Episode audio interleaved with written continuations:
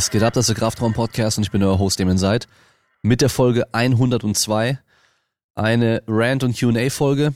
So ist es auf jeden Fall geplant. Ist ein bisschen komisch, 102 zu sagen für eine Donnerstagsfolge, also eine gerade Zahl. Liegt aber einfach daran, dass ich Sonntag leider keine Folge bringen konnte. Äh, es gab logistische Probleme, das heißt, ich habe das Mikrofon meinem potenziellen Gast zugeschickt, wurde bei der Post abgegeben, er konnte es leider nicht abholen weil er arbeiten musste und deswegen konnten wir die Aufnahme nicht machen. Und ich war an dem Wochenende eh ziemlich fertig. Ich habe äh, Samstag den ganzen Tag Vorlesung gehalten und wollte mir dann nicht noch sonntags irgendwas aus der Nase ziehen, weil ich war auch echt nicht inspiriert, hatte keine Idee, welches Thema cool wäre. Und bevor ich dann irgendeine Scheißfolge gemacht dachte ich, komm, lass mal es halt doch einfach einmal ausfallen. Das erste Mal seit seit über einem Jahr, glaube ich, ja, dass äh, keine Folge am Sonntag kam. Bisschen komisch, aber gut. Dafür jetzt umso mehr motiviert und ich habe richtig Bock und ich habe jetzt auch schon vorhin eine Folge aufgenommen, zwei Stunden Aufnahme. Äh, morgen, nee, übermorgen nehme ich die nächste Folge schon wieder auf und dann vielleicht am Wochenende noch eine. Also es, jetzt wird wieder ein bisschen vorgearbeitet, das heißt, es wird auf jeden Fall wieder regelmäßig dann Folgen geben. Und wer neu mit dabei ist, ihr wisst noch gar nicht, was es geht. Kraftraum Podcast, da geht's um alles, was mit Leistungsfähigkeit, mit Training, mit Ernährung, mit Erholung, mit Mindset, Lifestyle, allem drum und dran, alles was dazugehört zur Leistungsfähigkeit zusammenhängt und in der Regel selten wirklich um super kleine Details, sondern es geht immer um, um das Ganze. Also immer, wir betrachten immer das Ganze und nicht nur eben diese eine Stellschraube, sondern das komplette Auto von mir aus und gucken einfach, das Ding, dass das Ding besser laufen kann. So, dann ist auch noch der Slogan des Podcasts mittlerweile. Es kommt drauf an. Und das werdet ihr auch gleich bei den ganzen Fragen dann merken, dass viele der Antworten mit Es kommt drauf an anfangen und dann erkläre ich, worauf es denn ankommt. Ja, und wer unterstützen möchte, wie immer, gerne bei Apple Podcasts oder auch iTunes eine 5-Sterne-Bewertung abgeben, eine Rezension schreiben, hilft mir immer viel, wenn ihr das macht. Dann bei Instagram und Facebook teilen, dass ihr die Folge anhört. Schickt die Folge irgendeiner Person, oder auch die anderen Folgen. Vor allem, ich habe jetzt gemerkt, es sind viele neue mit dabei, viele neue Zuhörer, die jetzt wieder Gäste vorgeschlagen haben, die schon längst im Podcast zu Gast waren. Das heißt, geht auf damienseit.de und schaut einfach mal die ganzen Folgen durch. Dann werdet ihr nämlich sehen, dass wir echt schon richtig, richtig viele Gäste hatten, richtig viele Themen auch schon durchgesprochen haben. Das heißt, erstmal gucken, was es schon gibt und dann, wenn ihr jemand anderes noch als Vorschlag habt, gerne mir einen Vorschlag geben. Und wer das noch nicht macht, auf jeden Fall auf Instagram at Damien Seid mir folgen. Dort bekommt ihr immer am schnellsten die Infos mit, sei es jetzt der Live-Kraftraum-Podcast, der nächste Woche Samstag stattfindet in Frankfurt, für den es jetzt während der Aufnahme noch zwei Tickets nur noch gibt. Und wirklich die letzten zwei Tickets. Es gibt danach keine mehr, weil dann ist der Raum komplett voll. Das heißt, wer solche Infos immer möglichst schnell haben möchte, geht auf Instagram, folgt mir dort. Und dann haben wir noch Patreon, also patreon.com slash Kraftraum. Da kann man Supporter werden. Da gibt's noch hin und wieder exklusive Inhalte. Gerade zum Beispiel vom Live-Podcast wird es dann die komplette Aufnahme geben. Also wirklich vom kompletten Abend. Also wer nicht nach Frankfurt kommen kann am 30.11., der kann sich dann dort alles nochmal anschauen. Wer den Live-Podcast noch nicht weiß, was da passiert, es kommen Pascal Su, Stefan Ort und Jonas Ries zu Gast in dem Podcast und ich werde mit jedem von denen einzeln eine Folge machen vor Publikum. Dann nochmal alle zusammen ein bisschen quatschen und dann machen wir einen riesen Q&A mit dem Publikum. Wird richtig geiles Ding. 80 Gäste, also 80 Zuschauer werden da sein. Wird richtig cool, ich freue mich mega. Und jetzt habe ich es mir immer so vorgestellt für die Donnerstagsfolgen. Nicht mehr einfach nur noch ein Q&A zu machen. Will ich zwar weiterhin machen, dass ihr einfach die Möglichkeit habt, mir Fragen zu stellen. Aber ich habe es mir angefangen, Sachen aufzuschreiben, die mir in den Kopf kommen. Und ich werde mir immer eine Sache rauspicken. Das kann inspiriert werden durch eine Frage, die ich bekomme auf Instagram oder bei einem Vortrag oder bei einer Vorlesung oder sonst irgendwas. Oder auch einfach, was im Alltag oder in meiner Trainerpraxis passiert, ähm, was ich mit einem Athleten erlebe, sonst irgendwas. Also irgendwas wird mich inspirieren und dann werde ich über dieses Thema reden. Das heißt am Anfang immer so ein kleiner Rant, der auch manchmal einfach nur vielleicht auch abkotzen sein wird oder mich aufregen sein wird. Ganz egal, aber auf jeden Fall werde ich irgendein Thema immer ein bisschen behandeln und dann gehe ich rüber auf die Fragen. Und ich will jetzt nicht weiter um den heißen Brei rumreden, sondern wir legen direkt los. Und zwar heute habe ich mir vorgenommen, das Thema Ausdauer für Sprinter und Kraftsportler. Und zwar habe ich auf Reddit ähm, in dem Subreddit für Track and Field, also Leichtathletik, einen Beitrag gesehen von einem Coach.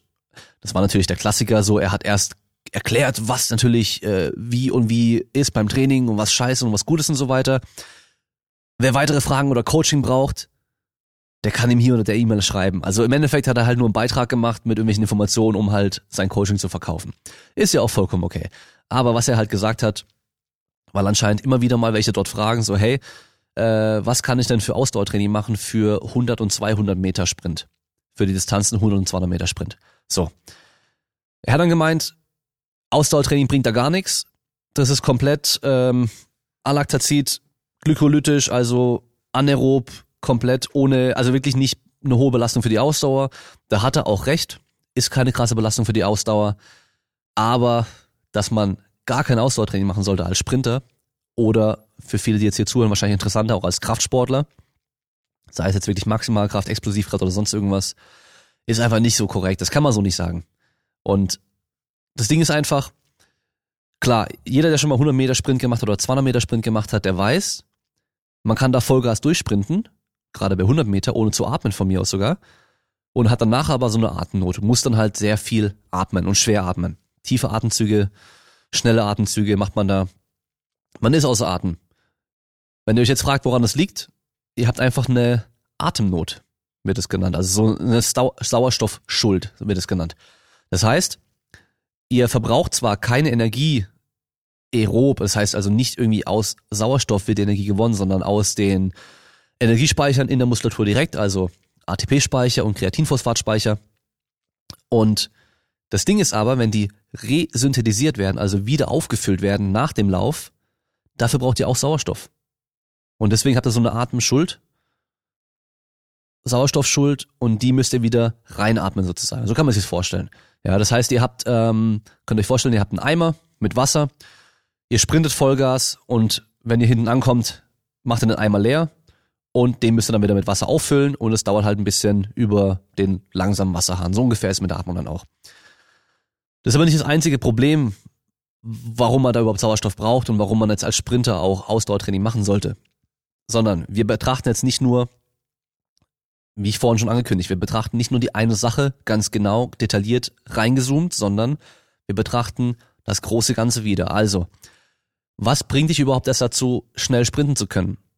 Dass du, dass du am Schluss 100 Meter in 10 Sekunden sprinten kannst. Oder 11 oder 12, ist ja gerade egal. Oder 9,5, 7. Ist ja gerade egal. Was bringt dich dazu?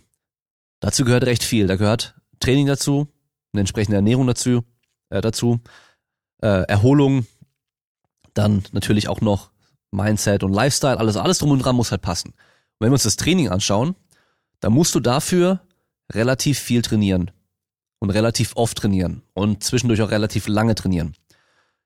Und das Problem ist hier einfach, wer überhaupt gar kein Ausdauertraining macht, der wird sich von diesen Einheiten, die man machen muss, in der Regel ein bisschen langsamer erholen. Okay? Also es geht hier nicht darum, dass wir den Wettkampf dass wir dafür das Ausdauertraining machen, sondern wir machen das Ausdauertraining für unser Training, dass wir besser trainieren können und auch schneller regenerieren können zwischen den Einheiten. Ja. Ausdauer ist nämlich auch die Erholungsfähigkeit, also die Regenerationsfähigkeit oder wie schnell ich meinen Puls auch wieder runterregulieren kann. Und selbst da wird es für einen Sprinter relevant sein. Überlegt mal, ein Sprinter geht es nicht zum Wettkampf und macht einen Lauf und geht dann wieder heim, sondern er macht mehrere Läufe der muss sich qualifizieren und so weiter. Und dann sind ja wahrscheinlich auch die wenigsten reine Leichtathleten, die hier zuhören, sondern viele sind auch Spielsportler. Und da haben wir ja immer wieder kürzere Sprints mit Pausen dazwischen. Das heißt, der Fußballer, der immer wieder kurzen Angriff macht, der in der Verteidigung kurz lossprintet, dann aber wieder langsam unterwegs ist, vielleicht ein bisschen stehen bleibt, wieder geht, ein bisschen joggt und dann wieder sprintet. Da geht es auch darum, dass ihr halt zwischen diesen Sprints euch schneller erholen könnt. Und dafür hilft euch einfach Ausdauertraining. Genauso der Kraftsportler. Der Kraftsportler hat ziemlich belastende Einheiten, sei es jetzt Bodybuilding oder Powerlifting oder Gewichtheben oder sonst irgendwas. Und wer schon mal Kniebeugen gemacht hat mit zehn Wiederholungen am maximalen Limit, der weiß, wie heftig das ist. Ihr steht dann am Schluss da, könnt kaum auch gerade dastehen, könnt die Handel kaum noch festhalten, seid schon am rumwackeln, nur wenn ihr da steht, müsst fünf, fünfmal durchatmen, bevor ihr die nächste Wiederholung macht, oder dann quält ihr euch die letzte Wiederholung hoch, werft die Handel ins Rack rein und kollabiert erstmal auf den Boden. Und euer Puls ist halt fast auf Maximum. Der Puls ist mega hoch und die Atmung ist auch ja ziemlich äh, schnell, weil ihr einfach auch wieder außer Atem seid. Also wenn man einen Pulsgurt anlegt für ein intensives Krafttraining, wird man merken, das sieht eigentlich aus wie ein Intervalltraining. Also ein Intervalltraining sieht genauso aus, wo wir kurze Belastungen haben und längere Pausen haben. So sieht ein Krafttraining halt genauso aus. Und da macht es halt auch wieder Sinn, dass ihr euch zwischen den Sätzen schneller erholen könnt, weil es geht halt auch darum, den Puls danach schneller wieder runterzukriegen und euch für den nächsten Satz vorzubereiten. Also aus dem Grund nicht Ausdauertraining direkt verteufeln, nur weil ihr es im Wettkampf nicht braucht. Der Powerlifter braucht im Wettkampf keine Ausdauer. Der Sprinter braucht im Wettkampf keine Ausdauer. Der Kugelstoßer braucht im Wettkampf keine Ausdauer. Aber fürs Training brauchen wir die. Wie viel Ausdauer man dafür braucht, ist der nächste Punkt natürlich. Aber da kann ich euch nicht sagen, genau so viel. Was soll ich euch da sagen? Soll ich euch einen Puls vorgeben? Oder soll ich euch irgendwie Laktatwert oder sonst irgendwas vorgeben? Macht alles keinen Sinn, sondern eine Grundlage einfach aufbauen, die würde für jeden wahrscheinlich ein bisschen anders sein. Die ist super leicht aufgebaut, da, das ist, da braucht man nicht viel machen. Ist auch nicht äh, so, dass man da jetzt irgendwie fünfmal die Woche laufen gehen muss oder sonst irgendwas. Das reicht. Am Anfang von der Vorbereitung ein, zwei Mal die Woche was zu tun wahrscheinlich und das dann später halt einfach durch den hohen Trainingsumfang aufrechtzuerhalten. Die meisten Leichtathleten, die machen es auch so. Wenn man sich das anschaut, die haben dann ihren Saisonhöhepunkt, machen dann in der Regel ein bisschen eine Trainingspause und dann fangen sie mit allgemeinem Training wieder an. Und da gehören in der Regel auch Läufe dazu, da gehören also Ausdauerläufe dazu, da gehören dann auch Intervalle dazu oder 10 mal 100 Meter, solche Geschichten. Das heißt, da sind dann schon auch solche Sachen mit dabei, mit dem Ziel, die Ausdauerleistungsfähigkeit zu verbessern und die Erholungsfähigkeit zu verbessern. So. Dann kommt bei dem Thema Ausdauer und Kraftsport oder Ausdauer und Sprint oder sonst irgendwas, meistens aber Ausdauer und Kraftsport, immer eine Frage, die bekomme ich auch regelmäßig. Und zwar die Frage, wie kann ich oder lässt sich Krafttraining mit Ausdauertraining vereinbaren? Und meistens ist dann halt der Powerlifter oder der Gewichtheber oder der Bodybuilder, der wirklich halt stark sein möchte und halt immer wieder liest, ja, Ausdauertraining macht halt nicht stark und das kann dann Regeneration negativ beeinflussen, bla bla bla. Aber er möchte vielleicht auch hin und wieder joggen gehen, weil er Bock drauf hat Vielleicht einmal die Woche, zweimal die Woche. Oder er will halt einfach mit der Freundin oder den Arbeitskollegen beim 5 Kilometer Stadtlauf mitmachen und sich nicht komplett blamieren und deswegen regelmäßig laufen gehen. Natürlich lässt sich das miteinander vereinbaren. Und die Leute fragen halt immer, kann ich dann trotzdem noch Leistung bringen? Und das Ding ist, es lässt sich miteinander vereinbaren. Natürlich wird es irgendwann das eine auf das andere irgendwie negativen Effekt haben und andersrum genauso. Irgendwann aber erst. Das Ding ist, so gut wie alle, die hier zuhören, ich natürlich auch, wir sind alle weit entfernt von Maximalleistung. Also sei es irgendwie, dass wir bei einer WM irgendwo mitmachen, dass wir bei Olympischen Spielen starten werden, dass wir irgendwie einfach Elite sind in irgendeiner Sportart, Disziplin. Also wir sind wahrscheinlich die allerwenigsten hier sind die besten Sportler überhaupt in ihrer Sportart. Und solange man da noch weit davon entfernt ist, einfach nur ein Breitensport, also Normalo einfach ist, ein Breitensportler ist, brauchen wir uns keine Gedanken darüber machen, ob unser einmal die Woche joggen gehen unser Krafttraining vielleicht ein bisschen negativ beeinflusst. Was es bei den meisten nämlich nicht machen wird. Bei den meisten wird es wahrscheinlich eher sogar einen positiven Effekt haben, als aktive, aktive Regeneration, Ausdauerleistungsfähigkeit steigern und die Erholung auch wieder steigern zu können. Auch Dauer dann. Von daher einfach machen, worauf ihr Bock habt. Ohne Scheiß. Also wenn ihr Powerlifter seid als Hobby und ihr wollt aber noch einmal die Woche joggen gehen, dann macht einfach. Euch die ganze Zeit Gedanken drüber zu machen und zu denken, oh, das ist jetzt voll schlecht, wenn ich das mache, ist wahrscheinlich schlimmer, als einfach joggen zu gehen und nicht drüber nachzudenken. Ja. Und vor allem, euer Körper ist so krass, der ist so robust und der ist so leistungsfähig. Der hat so ein Riesenpotenzial, wenn ihr da jetzt anfangt damit zu trainieren, einmal die Woche noch zusätzlich laufen zu gehen, dann werdet ihr das auch in ein paar Monaten locker machen können, ohne Negativeffekte zu haben, weil ihr euch dran gewohnt habt. Ja. Von daher keine Angst. Die meisten von uns sind sonst nämlich sehr, sehr, sehr wenig belastend mit unserem Körper. Das heißt, wir arbeiten irgendwie im Sitzen irgendwo, wir, wir chillen den ganzen Tag rum, gehen drei, vier, vielleicht auch fünfmal die Woche für eine Stunde oder zwei trainieren, haben da ein bisschen Belastung, aber sonst machen wir fast nichts. Unser Körper kann viel mehr aushalten, der kann viel mehr abhaben. Ja, also ich meine, der, der, der typische Bauarbeiter, der hier irgendwie an der Straße oder an den Schienen oder irgendwas arbeitet, ist in der Regel nicht jetzt das äh, Paradebeispiel für Gesundheit, weil sie in der Regel halt äh, sich nicht gut ernähren, weil viele von denen rauchen und sie dann halt auch irgendwie regelmäßig noch Bier trinken und sonst irgendwas machen. Also wenn jetzt hier einer von euch zuhört und der ist irgendwie äh, Bauarbeiter, der irgendwie was weiß ich was macht und der macht das aber nicht so, dann bist du vielleicht eine Ausnahme, aber wenn ich halt jetzt irgendwie dran denk, ich sehe einen Bauarbeiter auf der Straße, die da irgendwie was rumbuddeln oder eine Straße neu machen oder so, dann haben die meisten eine Kippe in der Hand. Oder die machen in der Pause, hauen sich irgendwie Millionerbrot rein oder Salamibrot und äh, trinken ein Bier dazu. Aber was man halt sieht, die sind einfach den ganzen Tag körperlich aktiv. Und die sind auch nicht im Übertraining und sterben auch nicht. Ja, also von daher, euer Körper kann auch den ganzen Tag Gas geben. Also von daher macht euch da keinen Stress und wenn ihr laufen wollt, dann geht laufen. Wenn ihr Krafttraining machen wollt und Yoga, dann macht halt Krafttraining und Yoga. Solange ihr nicht Weltspitze werden wollt oder kurz vor der Weltspitze seid und jedes Prozent, was ihr von dem einen abziehen müsst, weil ihr das andere noch macht, was dann natürlich relevant wäre, dann ist doch gerade egal. Solange das nicht irgendwie jedes Prozent zählt, ist es doch echt egal. Dann macht einfach, worauf ihr Bock habt. So. Das war jetzt eigentlich gar nicht so ein krasser Rant, wie ich dachte. Also als ich mir das aufgeschrieben hatte mit dem äh, Sprint und äh, Ausdauer und Kraft und sowas, habe ich mir irgendwie schon ein paar Sachen überlegt, aber ich habe alles vergessen. Also ich glaube, ich muss mir mehr aufschreiben als einfach nur diesen den Begriff oder das Stichwort, dass ich da einfach äh, meine Gedanken noch ein bisschen niederschreibe zwischendurch, wenn ich da dran denk. Aber gut, wir machen weiter mit den Fragen von Instagram und ich habe verdammt nochmal schon wieder vergessen, Fragen bei Patreon zu sammeln. So eine Scheiße, ey.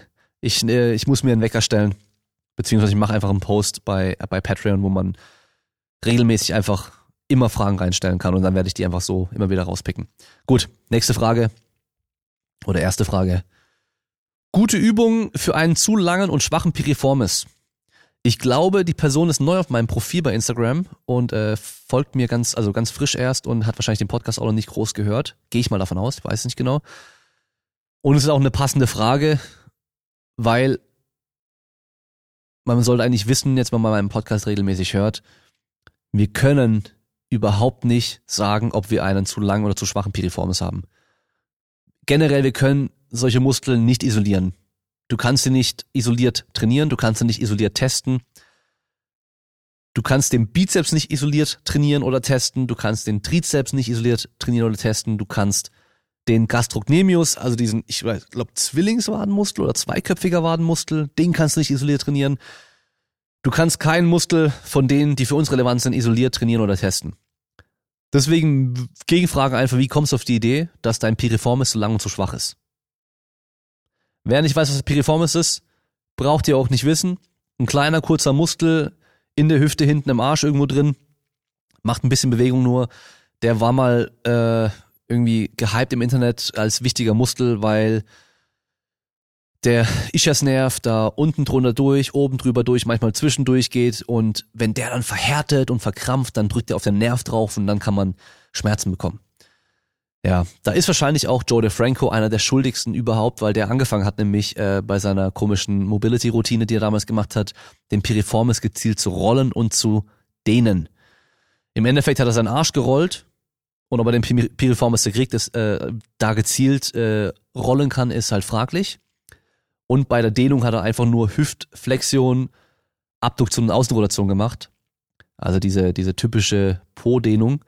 Das heißt, er hat da wahrscheinlich auch nicht den Piriformis irgendwie gezielt gedehnt oder sonst irgendwas. Also, dein Piriformis ist bestimmt nicht zu lang und wahrscheinlich auch nicht zu schwach. Und ich wüsste jetzt auch keine Übung, wie man das gezielt trainieren könnte, weil du den eh nicht gezielt trainieren kannst. Also von daher, ähm, ich weiß nicht, also ich kann nur sagen, ich weiß nicht, wie du auf die Idee kommst, dass du da ein Problem hast. Und wahrscheinlich ist die Annahme, dass du damit ein Problem hast, schlimmer als was da ist. Also wahrscheinlich ist da auch gar nichts. Und da kann ich nur schon mal auf die nächste Woche, äh, auf Sonntag verweisen, auf die nächste Folge, weil da wird es nämlich auch genau um solche Sachen auch gehen. Und äh, übrigens eine richtig geile Folge geworden. Da freue ich mich schon drauf, wenn die rauskommt und auf euer Feedback. Wir machen weiter mit der nächsten Frage. Und zwar Geschenkideen fürs Home Gym.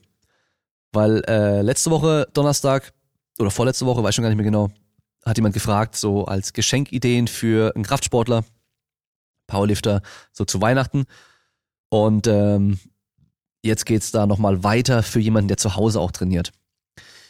So, da kommt es immer, immer drauf an, wie viel Geld willst du springen lassen für die Person, wie viel, äh, also wie arg magst du die Person. Aber vor allem natürlich dann auch, was hat die Person schon?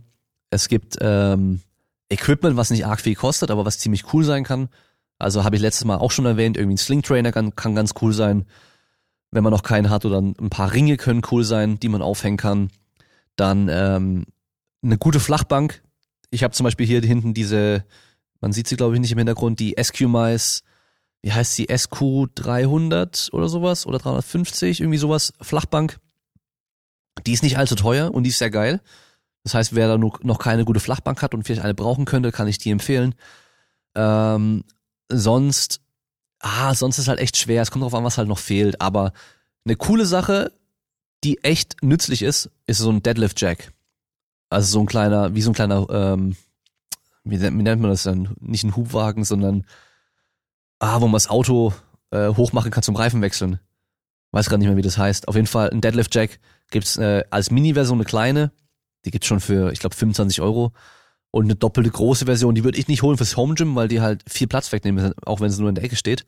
Deswegen, ja genau, Wagenheber, danke. Äh, YouTube Live-Kommentare helfen mir gerade.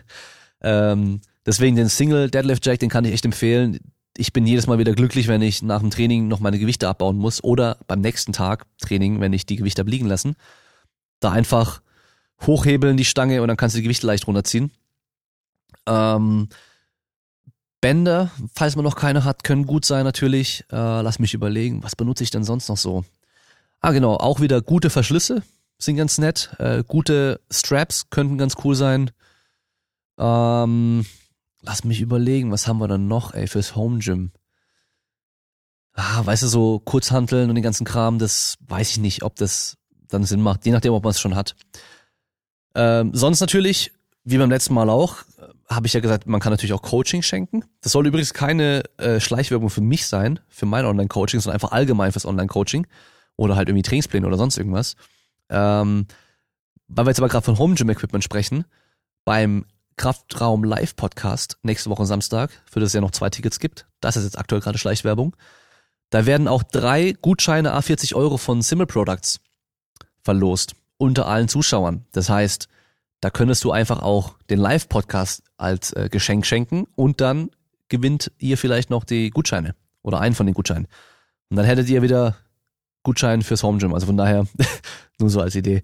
Nee, also sonst, äh, keine Ahnung. Es kommt echt immer drauf an, was man halt braucht. Wie, was man auch trainiert, ist auch sehr wichtig. Also es gibt Sachen, die sind für manche super sinnvoll und für andere total unnötig.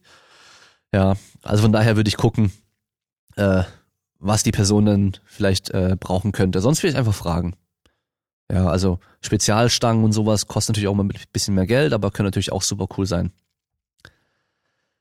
Und wir machen weiter. Was würdest du beim Umstieg vom Bodybuilding zum Powerlifting empfehlen? Die Frage hatte ich irgendwann mal schon mal im Q&A. Ähm, und da hatte ich es auch schon so gesagt, wie ich mir jetzt auch gerade denke, glaube ich. Und zwar, der Umstieg von Bodybuilding auf Powerlifting ist eigentlich ziemlich praktisch, weil das normale Training fürs Powerlifting ist eigentlich ähnlich wie das Bodybuilding, weil im Powerlifting ist das Ziel eigentlich schon, immer deine Muskelmasse zu maximieren. Je nachdem, welche Gewichtsklasse du bist, halt dein Gewicht möglichst zu erhalten, wenn du halt schon am oberen Limit bist oder um in die nächste Gewichtsklasse halt weiter aufzusteigen oder halt dein Körpergewicht auszufüllen in der Gewichtsklasse. Und das natürlich möglichst muskulös mit wenig Fett, weil du kannst ja irgendwie in der 93 Kilogramm Klasse starten mit 20% Körperfett, dann hast du halt weniger Muskelmasse als jemand, der 10% Körperfett hat und gleich viel wiegt. Und mehr Muskelmasse ist immer mehr Potenzial für Kraft. Vor allem bei dir als Person individuell gesehen. Wenn du dann aus dem Bodybuilding kommst, gehe ich mal davon aus, dass du schon Muskelmasse draufgepackt hast auf jeden Fall, muskulös bist und Dann wird das Wichtigste erstmal seine Technik zu optimieren. Wobei natürlich die meisten Natural-Bodybuilder vor allem eh schon recht stark sind und auch, also wenn sie erfolgreich sind vor allem, recht stark sind und in der Regel gute Technik haben. Aber es ist schon nochmal ein Unterschied, ob ich jetzt Kniebeugen mit dem Ziel Muskelaufbau mache oder Kniebeugen mit dem Ziel maximal effizient zu sein, um maximal Gewicht bewegen zu können. Von daher würde ich halt gucken, da einfach die Technik zu verbessern, da halt konstant dran zu arbeiten, eventuell auch von jemandem checken zu lassen, der halt Plan hat. Dann ähm, trainingstechnisch äh, wirst du einfach mehr auch schwer trainieren, ja. Das heißt, deine deine ganzen Assistenzübungen, also das ganze Training um diese großen drei Lifts, das kann auch recht ähnlich aussehen. Da wirst du auch beim Latzug weiterhin mit 10, 12, 15 Wiederholungen arbeiten können. Dein Kurzhandelrudern auch ähnlich. Deine Ausfallschritte wirst du auch mit höheren Wiederholungszahlen machen können.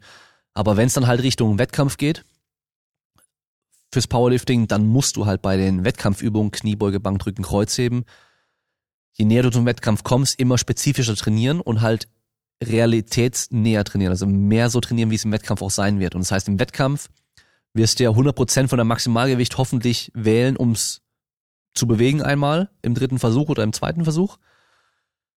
Und dann solltest du das halt auch einigermaßen gewohnt sein. Wenn du halt davor nur 10er Wiederholung gemacht hast, 8er Wiederholung gemacht hast oder auch 5er Wiederholung gemacht hast, dann wirst du nicht optimal darauf vorbereitet sein, weil der Unterschied von 5 Wiederholungen auf eine Maximalwiederholung mit einer Wiederholung nur ist schon nochmal deutlich spürbar. Also das ist einfach, du brauchst nochmal mehr Spannung, musst mehr Spannung im Rumpf und im ganzen Körper generieren. Jeder kleine Fehler wird sich deutlich krasser auswirken. Das heißt, wenn du beim Kniebeugen zum Beispiel ein bisschen nach vorne kippst beim Aufstehen mit dem Schwerpunkt.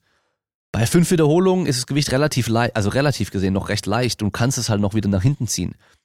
Beim Maximalgewicht, da wirst du vielleicht deswegen schon scheitern. Von daher musst du da halt dann irgendwann auch schwerer trainieren. Und den Rest würde ich anfangs gar nicht groß verändern. Und das Coole ist, du hast dir mit deinem Bodybuilding-Training schon Potenzial aufgebaut. Das heißt, deine Muskulatur ist da, du hast den großen Motor, aber die Software fehlt noch. Also, oder der, der, der Rennfahrer ist noch nicht gut ausgebildet. Das heißt, wenn du jetzt deine Technik verbesserst und halt spezifisch trainierst, also mit diesen niedrigeren Wiederholungszahlen und schweren Gewichten, dann wirst du als Rennfahrer das Auto besser fahren können. Das Auto braucht erstmal keinen schnelleren Motor. Das hat das Potenzial zum schnell fahren. Du kannst es nur gerade noch nicht so gut fahren. Und wenn du jetzt anfängst, spezifisch zu, zu trainieren, dann wirst du als Fahrer einfach besser und wirst mit dem Auto einfach die Strecke schneller fahren können. So kann man sich's vorstellen. So, wir machen weiter mit der nächsten äh, Frage, Folge würde ich schon sagen. Breiter Griff beim Bankdrücken immer die bessere Wahl, um mehr Gewicht zu drücken. Also, immer ist nie richtig und nie ist immer falsch. Das war, glaube ich, das richtige Sprichwort. Jetzt habe ich es, glaube ich, richtig gehabt. Habe ich in der Podcastaufnahme vorhin nämlich noch äh, versucht, äh, mich wieder dran zu erinnern. So, immer besser kann es nicht sein. Es kommt immer drauf an, das weißt du ja. Von daher, es kommt halt drauf an, wie du gebaut bist einmal, wie du trainierst, ähm, deine Technik. Es sind so viele Faktoren, die damit mit reinspielen. Ja, also von daher, also ich, äh, Frage beantwortet mit nein, es ist nicht immer besser. Es wird für viele, für den Großteil der Menschen wird es wahrscheinlich besser sein, breiter zu greifen, weil wir den Weg verkürzen können. Aber es kann je nachdem, wie lang deine Arme sind und so weiter, kann es auch dich in einen etwas blöden Winkel äh, reindrücken. Also gerade jemand mit, das sieht man auch recht oft bei den Powerliftern, die recht groß sind. Also gerade diese Schwergewichte, die dann auch größer sind. Also Kyrie Saricev zum Beispiel. Ich bin mir ziemlich sicher, der drückt nicht mit der maximalen Weite. Griffweite. Ich bin, mir, ich bin mir nicht sicher, aber ich glaube, er drückt nicht mit der maximalen Griffweite. Und es gibt einige, die relativ eng drücken sogar von den großen Jungs. Ja, weil die halt, wenn sie dann so breit greifen, dass es halt max, wie es maximal erlaubt ist, einfach nicht so breit ist, dass es sich lohnt mit einem kürzeren Weg, aber vom Hebel her einfach sie in eine blöde Position reindrückt. Und da ist der engere Griff ein bisschen besser, weil sie meistens dann von unten raus ein bisschen mehr beschleunigen können und dadurch halt schneller durch diesen Sticking Point kommen und halt eher auch durchkommen. Auch wenn dann der Lockout ein bisschen schwerer ist. Und beim, beim Sumo ist es genau das gleiche. Also ich mit meinen Proportionen, ich habe keine schlechte Beweglichkeit, aber ich komme in keine günstige Position für Sumo, weil ich halt nur so breit stehen kann, wie mir die Scheiben von der Stange da halt einfach zulassen. Wenn ich, wenn ich breiter stehen könnte, könnte ich aufrechter sein und hätte die Vorteile von Sumo, aber so bei mir lange Füße auch noch, relativ lange Beine, dadurch kann ich gar nicht so breit stehen wie jemand, der halt irgendwie 1,65 groß ist. Deswegen haben ja auch oftmals die kleineren Leute im Schnitt Sumo und die größeren dann eher äh, conventional. Das heißt, ich habe die Vorteile von Sumo nicht, habe aber alle Nachteile. Ja, und äh, von daher macht für mich zum Beispiel Sumo auch keinen Sinn. Die nächste Frage. Hast du Tipps, wie man die Anatomie des Menschen lernen kann? Ähm, das ist so ein Thema, da musst du dich hinhocken und pauken. Am Anfang auf jeden Fall. Bis du halt so ein Verständnis dafür bekommst. Es ist auch nicht schwer, sich die ganz großen Muskelgruppen irgendwie anzueignen und auch die, die, die Gelenke mal anzuschauen. Das, das geht schon ganz gut. Ähm, es gibt Anatomiebücher, die einfacher geschrieben sind, die nicht krass detailliert sind. Also jetzt nicht zum Beispiel der Prometheus oder so. Wobei selbst vom Prometheus gibt es ja auch diese, wenn du den kaufst, da ist glaube ich eine DVD mit dabei äh, mit so Lernmodulen, ja und auch so Lernfragen und so ein Zeug, was alles helfen kann. Es gibt für die Handys und äh, Tablets und auch den Computer gibt's halt auch Apps, die man sich anschauen kann. Da hat man dann äh, ein Skelett mit Muskulatur drumherum und den äh, Blutgefäßen, allem drum und dran, Nerven, kannst du alles einblenden, ausblenden, kannst die Organe noch einblenden, ausblenden. Und da kannst du auch dann das Ding einfach hindrehen, positionieren, wie du willst, kannst halt angucken, was das so ist. Kannst den Muskel anklicken, dann steht da der Name, steht Ursprung und Ansatz und Funktion und so ein Zeug. Kannst du dann ausblenden, gucken, was ist unten drunter noch, wo ist der Ansatzpunkt ganz genau. Also zum Beispiel, ich kann die ganzen Namen der Ansatz- und Ursprungspunkte überhaupt gar nicht. Da kenne ich die wenigsten Namen. Habe ich nie gelernt, weil ist mir auch egal. Ich muss halt nur wissen, wo der Muskel ansetzt und wo der Ursprung ist. Mehr brauche ich ja nicht wissen. Ich brauche nicht wissen, wie die heißen. Ich muss nur wissen, wo, wo bis wo der verläuft. Ja, und selbst das reicht auch, wenn man es grob weiß, für den Anfang auf jeden Fall. Ja, also da kann ich dir empfehlen, auch mal zu gucken. Auf YouTube gibt es bestimmt auch Videos, wie man das sich an, äh, wo man das ein bisschen veranschaulich bekommt. Ähm, ja, also Gibt bestimmt auch irgendwelche DVD-Sets, aber so einen Geheimtipp habe ich nicht. Da musst du einfach hinhocken und pauken mal. Nächste Frage. Ist die Reihenfolge beim Oberkörper-Unterkörper-Split wichtig? Ich habe die Frage so bekommen, habe dann nochmal nachgefragt, was denn genau gemeint ist. Und zwar, die Person hat denkt, dass bei einem Oberkörper-Unterkörper-Split die Reihenfolge Oberkörper-Unterkörper-Pause ist. Und hat gefragt, ob es auch okay wäre, Unterkörper, Oberkörper und dann Pause zu machen. Oder wir können ja auch zum Beispiel der Trainingsplan Push, Pull, Legs, also Oberkörper drücken, Oberkörper ziehen und dann Bein oder Unterkörper. Und es ist meistens halt immer dieses Push, Pull und Legs in der Reihenfolge. Wenn ich so einen Plan schreibe, dann mache ich zuerst Legs, dann mache ich Push und dann mache ich Pull. Warum mache ich es so? Weil ich weiß ganz genau, wenn ich Montag Bankdrücken, Schulterdrücken, Kurzhandelbankdrücken, schräg, was weiß ich was mach.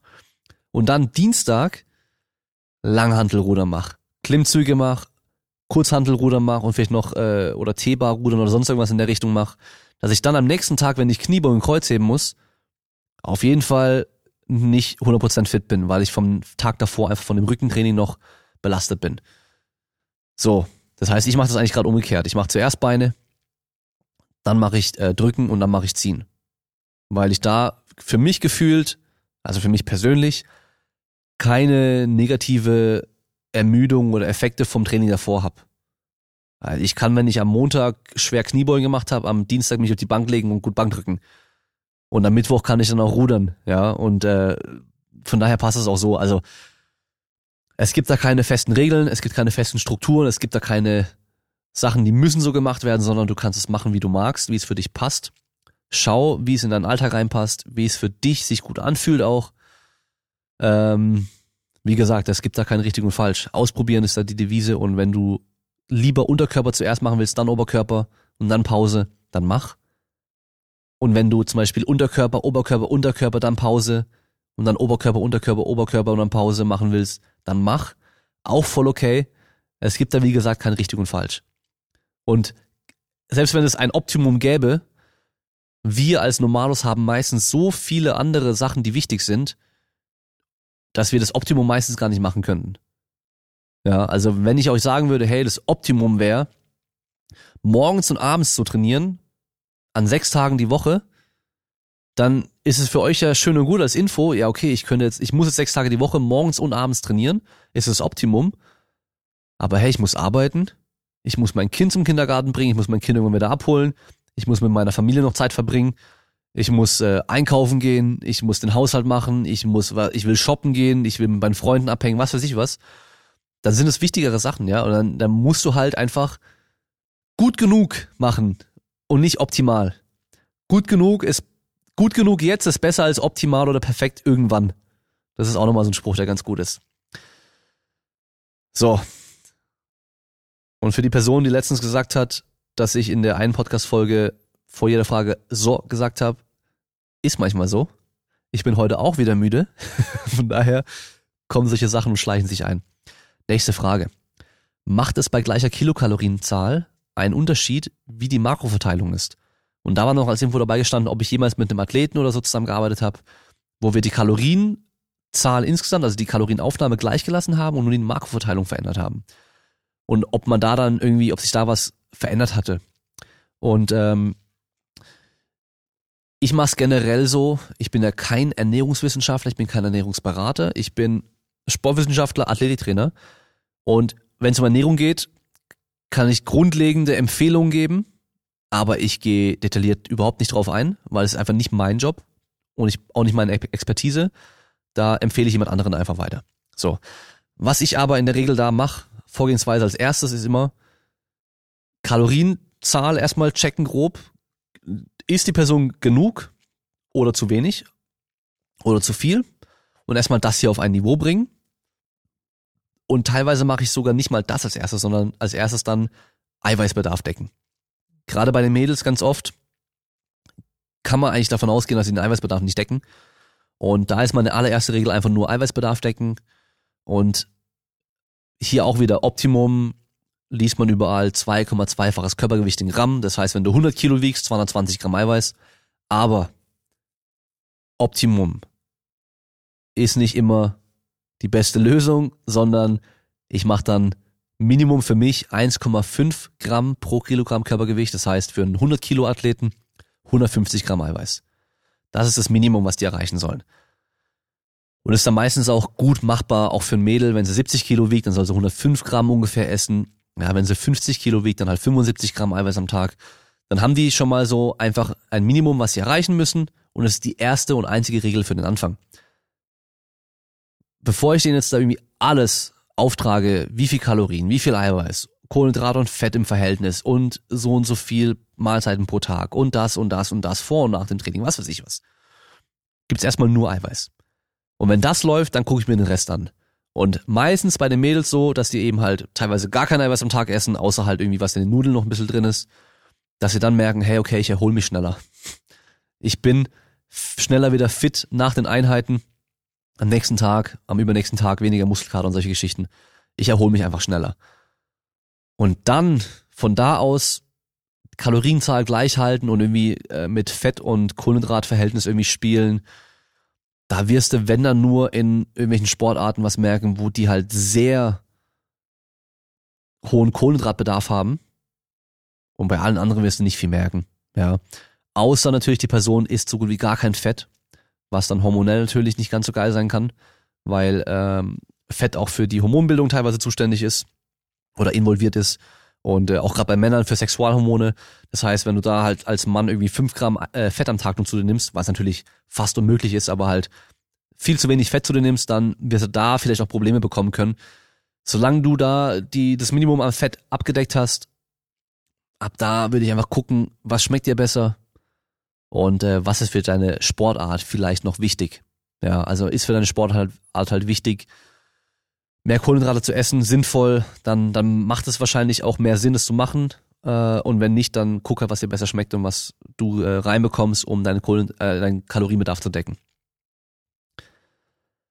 Die nächste Frage. Ah ja, die war auch gut. Maximalkraft auf instabilem Untergrund trainieren für BMXer sinnvoll.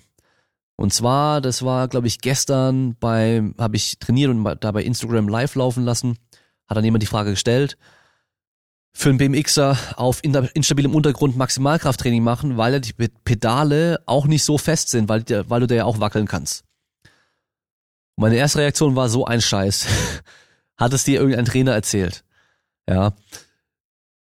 Und ich erkläre euch auch warum.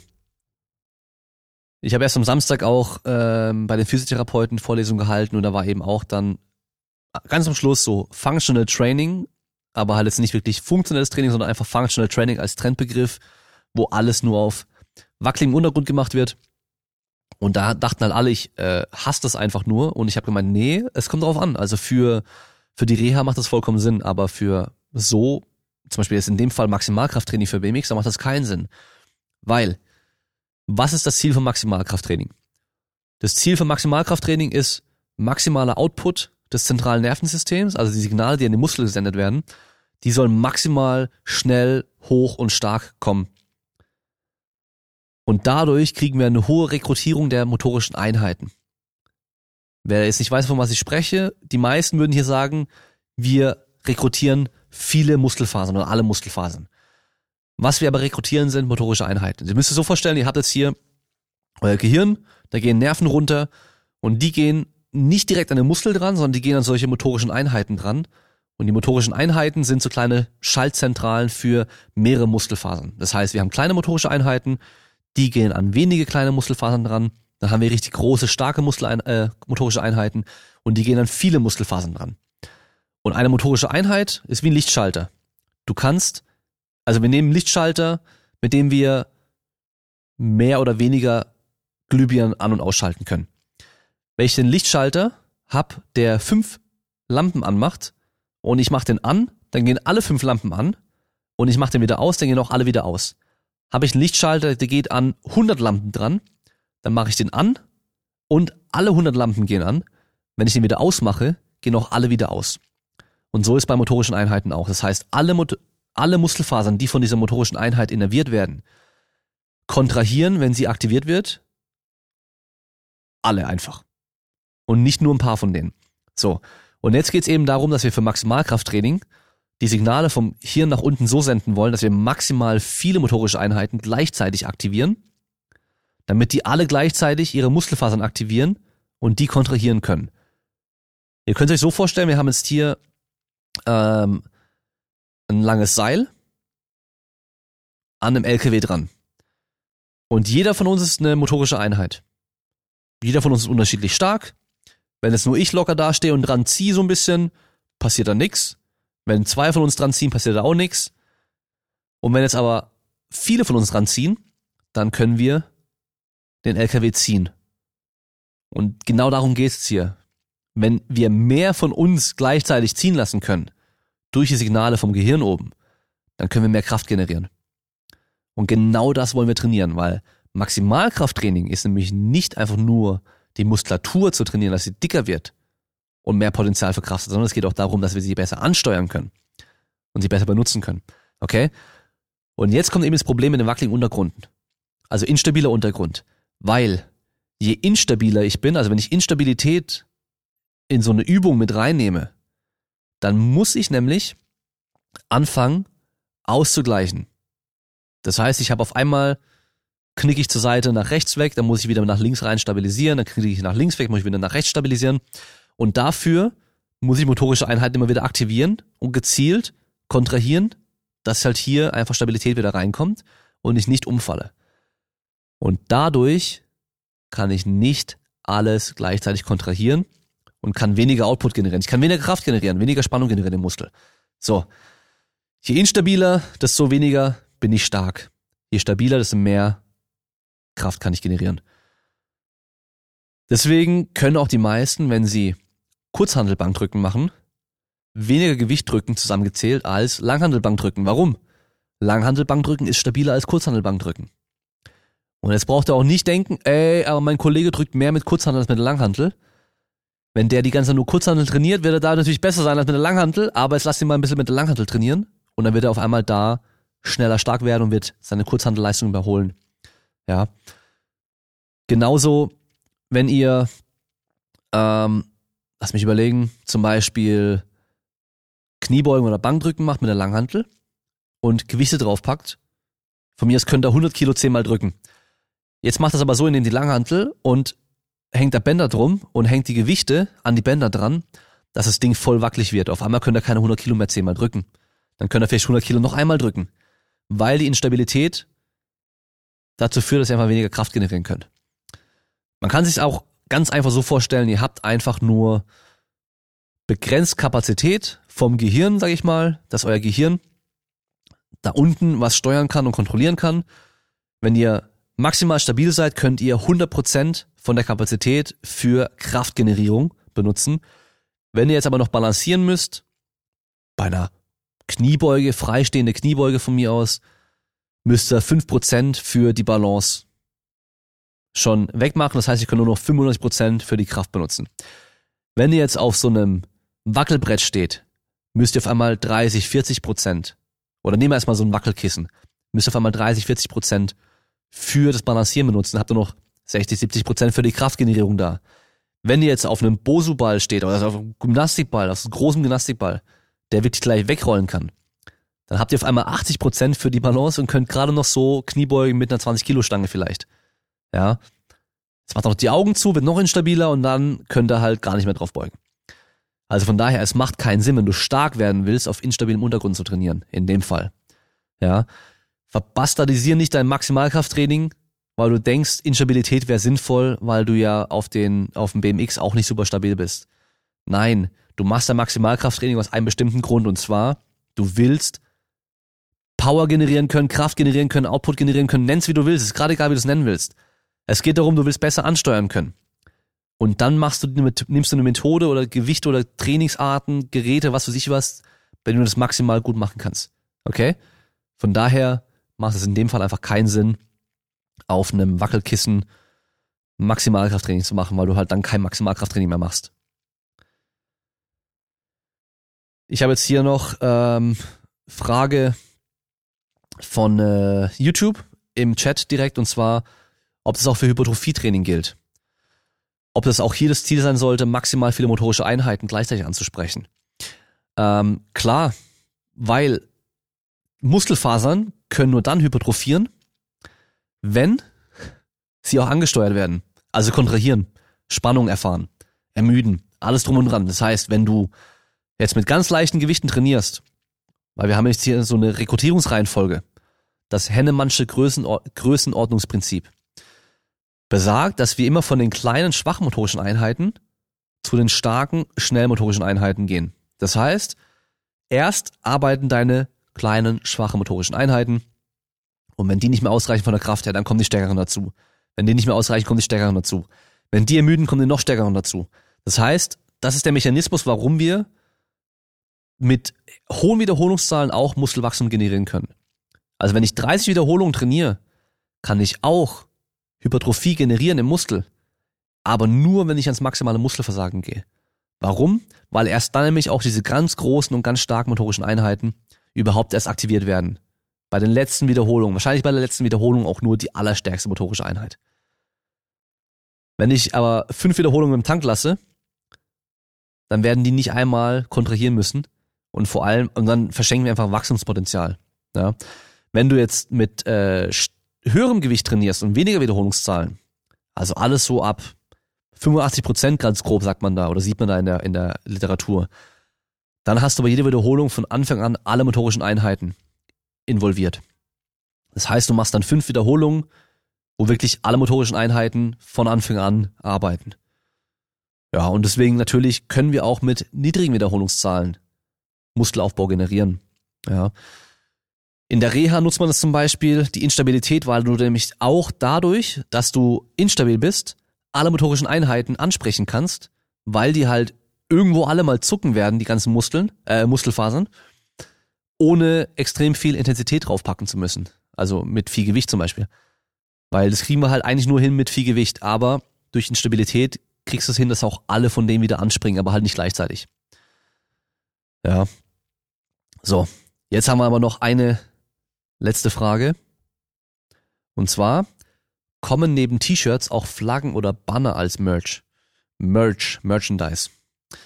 Ähm, ich habe ja aktuell gar keine T-Shirts und sowas mehr. Ich habe, ich glaube, der, oh, ich muss mal nachschauen, der Spot, ähm, nicht Spotify, was rede ich denn? Der Spreadshirt Shop ist, glaube ich, auf der Website immer noch verlinkt. Den muss ich mal rausmachen, weil ich habe euch ja mal irgendwo in der Folge mal erzählt, dass ich mit der Qualität nicht zufrieden war, äh, mehrmals Sachen bestellt hatte und halt immer irgendwie unzufrieden war. Sorry. Und ähm, bisher habe ich jetzt auch nichts mehr gemacht mit T-Shirts und sowas. Ich habe halt einfach äh, zu viele andere Sachen noch gehabt. Ich hätte aber Bock, weil ich jetzt selber wieder ähm, Hoodies und Shirts haben möchte, eine Bestellung zu machen. Und jetzt könnt ihr mir gerne sagen, ob ihr ein Shirt haben wollt. Also es ist einfach nur wieder eine Möglichkeit zu supporten. Ähm, dann würde ich nämlich gucken, ich würde es mit Vorbestellung machen, aber dann wirklich auch wirklich drucken lassen von einer von einem guten Shop, die das dann auch professionell machen. Würde ich ein Design machen, dann euch nochmal absegnen lassen sozusagen, dass ihr auch sagen könnt, okay, so ein Shirt will ich auch haben, also nicht, dass ich da so ein scheiß Shirt mache, wo ihr keinen Bock drauf habt. Dann äh, würde ich T-Shirts machen und Hoodies, weil jetzt haben wir ja natürlich auch Winter. Und wenn ich die Vorbestellung mache, dann weiß ich auch, wie viele dann reinkommen, äh, wie viel ich bestellen kann und bleib halt nicht drauf sitzen, ja.